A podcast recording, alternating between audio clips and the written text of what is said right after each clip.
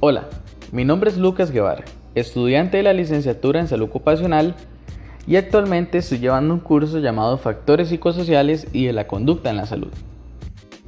Es por esto que te doy la bienvenida a este podcast llamado 5 formas de prevenir la acumulación del estrés. Pero, ¿qué es el estrés? El estrés es esa sensación que tenemos cuando nos sentimos agobiados por sucesos experiencias negativas o porque sentimos que no nos alcanza el tiempo.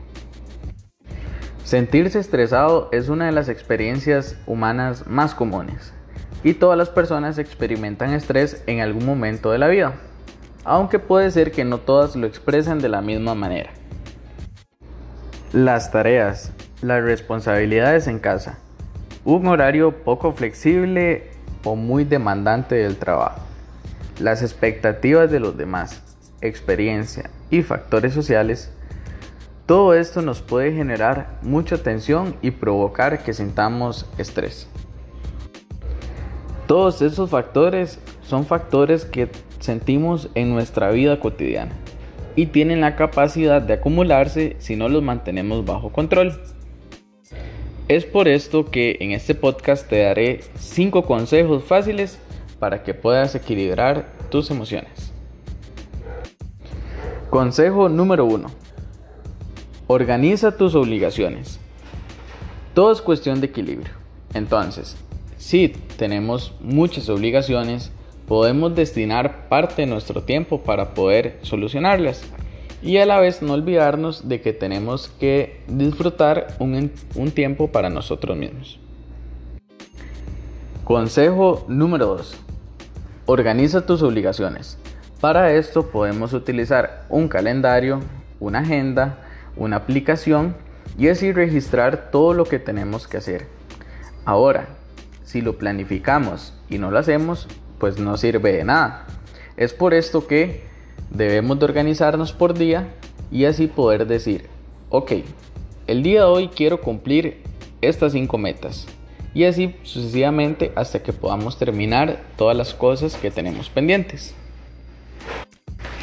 Es por esto que cuando organices tu agenda, tómate tu tiempo para reflexionar un poco las cosas que necesitas y decir en qué necesito trabajar primero y cuánto tiempo debo destinar para hacerlo.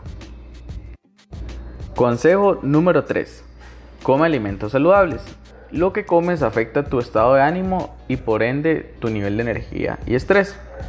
Comer de forma saludable no significa que voy a evitar comer todos los manjares que existen, por ejemplo, darte el gusto de un helado de vez en cuando, pero sí comer más ensalada, más vegetales, más verduras y así poder tener una fuente principal de energía.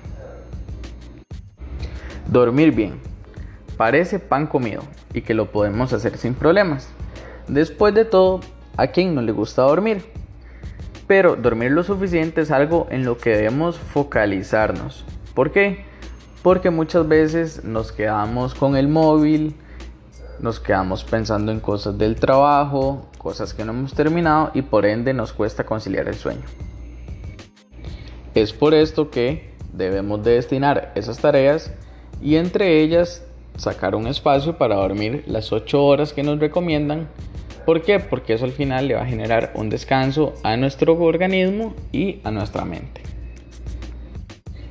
Y consejo número 5, por último, dedica tiempo a hacer ejercicio cada día.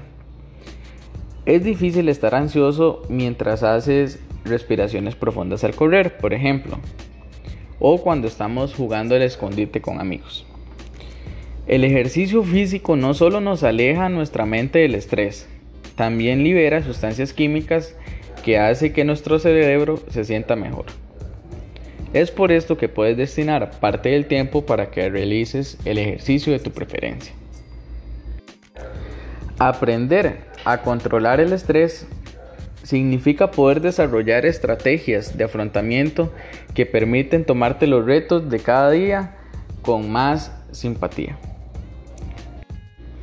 Es por esto que comer bien, dormir bien y organizarnos es indispensable en el día a día para poder tener una vida mucho mejor.